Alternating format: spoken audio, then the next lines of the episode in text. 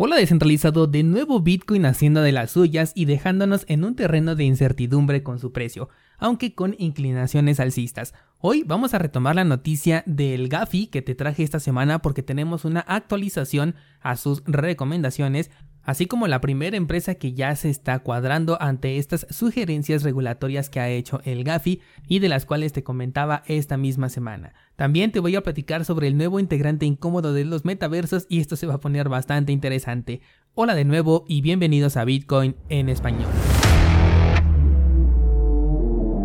En este podcast adoptamos la filosofía de una economía sin intermediarios, una interacción económica punto a punto que nos permite transferir valor sin ninguna clase de restricción. Hemos cambiado las cadenas centralizadas que limitaron nuestra economía durante años por cadenas de bloques que entregan transparencia a nuestra interacción económica. Y todo gracias a Bitcoin. Te doy la bienvenida a Bitcoin en español un espacio donde somos libres, somos soberanos, pero sobre todo somos descentralizados. El precio de Bitcoin ha repuntado después de la caída por debajo del nivel de soporte. Se ve que están operando con intención. Ya rompimos una resistencia, después rompimos un soporte. Posiblemente se esté buscando encontrar un punto de desequilibrio en el mercado, pero hasta el momento pues no se ha conseguido. Si es que esa fuera la intención, el mercado sigue completamente tranquilo. No ha importado mucho si se rompe un soporte o una resistencia. El precio se ha mantenido bastante estable. el número de transacciones en la mempool no ha incrementado, así que por ahora pues no hay mucho que decir. Por eso a mí lo que más me gusta es operar eh, a largo plazo y dejar los movimientos pequeños como simples comentarios de inicio de podcast. También al momento de grabar este episodio el precio de Ethereum ha marcado un nuevo máximo histórico rompiendo ese doble techo aunque el rompimiento ha sido algo tímido, de hecho eh, para el nivel que ha alcanzado en este momento todavía podríamos considerarlo como un doble techo si es que el precio comenzara a bajar y hasta el día de mañana tendríamos una confirmación del movimiento técnicamente hablando. Pero por ahora pues ya hay nuevo máximo histórico después de la actualización de Altair que por cierto alcanzó una actualización del 98.7% de los nodos activos siendo solamente 3.000 los nodos que van a comenzar a ser penalizados perdiendo periódicamente tokens hasta que finalmente sean expulsados de la red.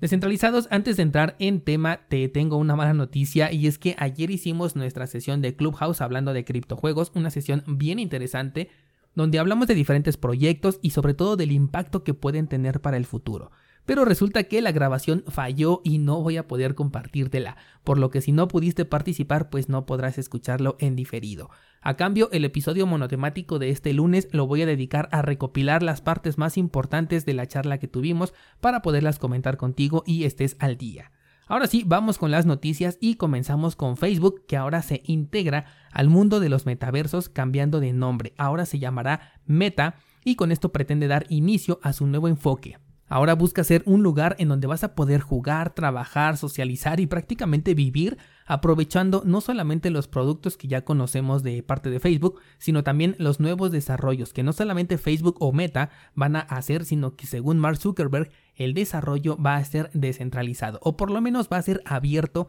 a cualquier desarrollador que quiera aportar a este nuevo metaverso. Justo es uno de los temas que abordábamos el día de ayer en Clubhouse y comentamos si aunque este concepto de los eh, metaversos y los criptojuegos tomó fuerza dentro del sector cripto, va a ser aquí en donde se germine esa semilla o si finalmente serán las grandes empresas las que van a estar a la vanguardia y se van a apalancar de la popularidad que ya tienen. Digo, en este caso Facebook no sé si su popularidad lo pueda respaldar, pues hasta donde me he dado cuenta es una empresa con la que la gente no está muy contenta, sin embargo los usuarios pues siguen utilizando sus servicios, sobre todo Instagram y WhatsApp.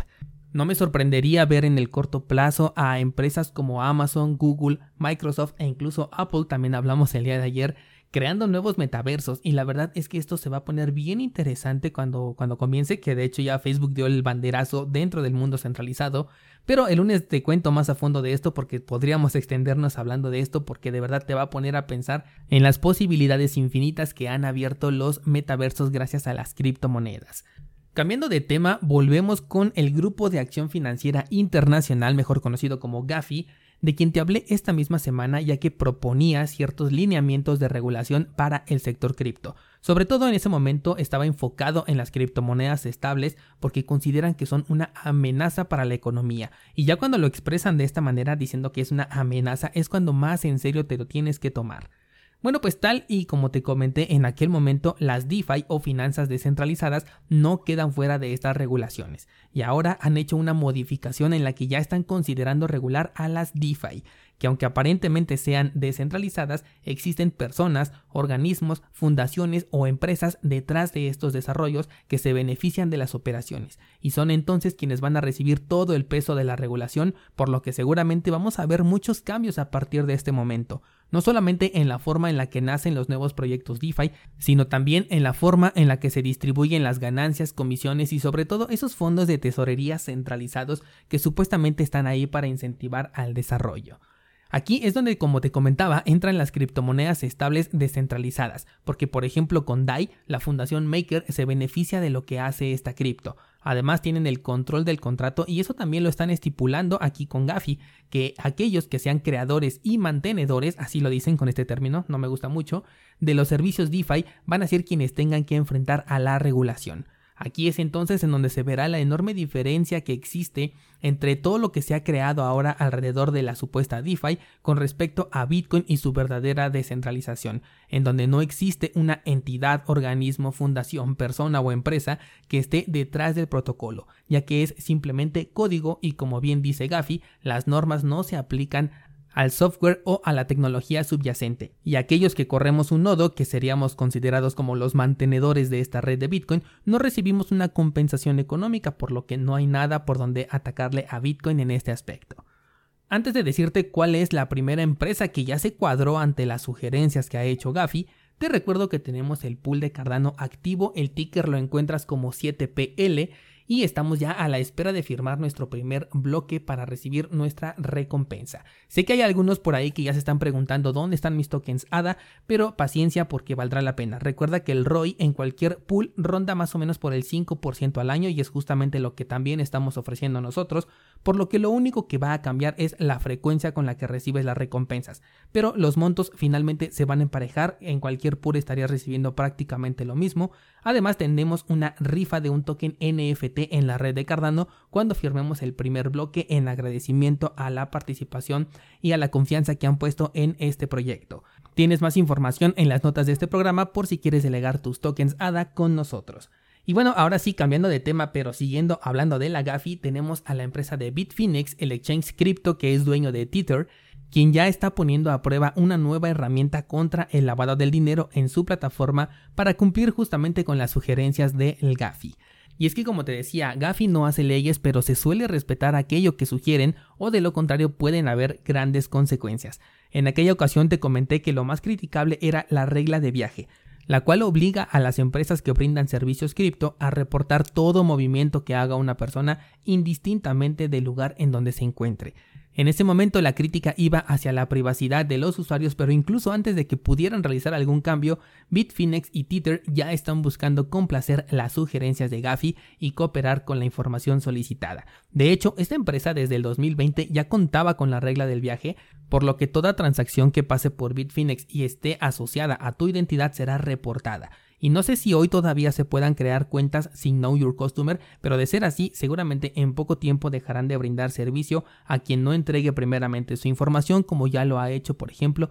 Binance. No te sorprenda que muy pronto Coinbase, Binance, BlockFi, eh, no sé, todo servicio centralizado y alguno que otro que se hace pasar por descentralizado, o mejor dicho, muchos de los que se hacen pasar por descentralizados, comiencen a cuadrarse ante las regulaciones. ¿Será esto el inicio de un criptomundo centralizado en donde incluso la interacción mayoritaria de Bitcoin se mueva dentro de estos servicios centralizados gracias a que los usuarios prefieren comodidad antes que libertad? Esta es la pregunta para iniciar el debate de este fin de semana descentralizado. Cuéntame por favor qué opinas al respecto y qué escenarios puedes imaginar en el mediano plazo para nuestro querido sector cripto ahora que las regulaciones van a llegar incluso a las DeFi. Espero ver tu comentario en el grupo de Discord para con gusto unirme a esa conversación y te espero por aquí el lunes para hablar de metaversos y criptojuegos NFT.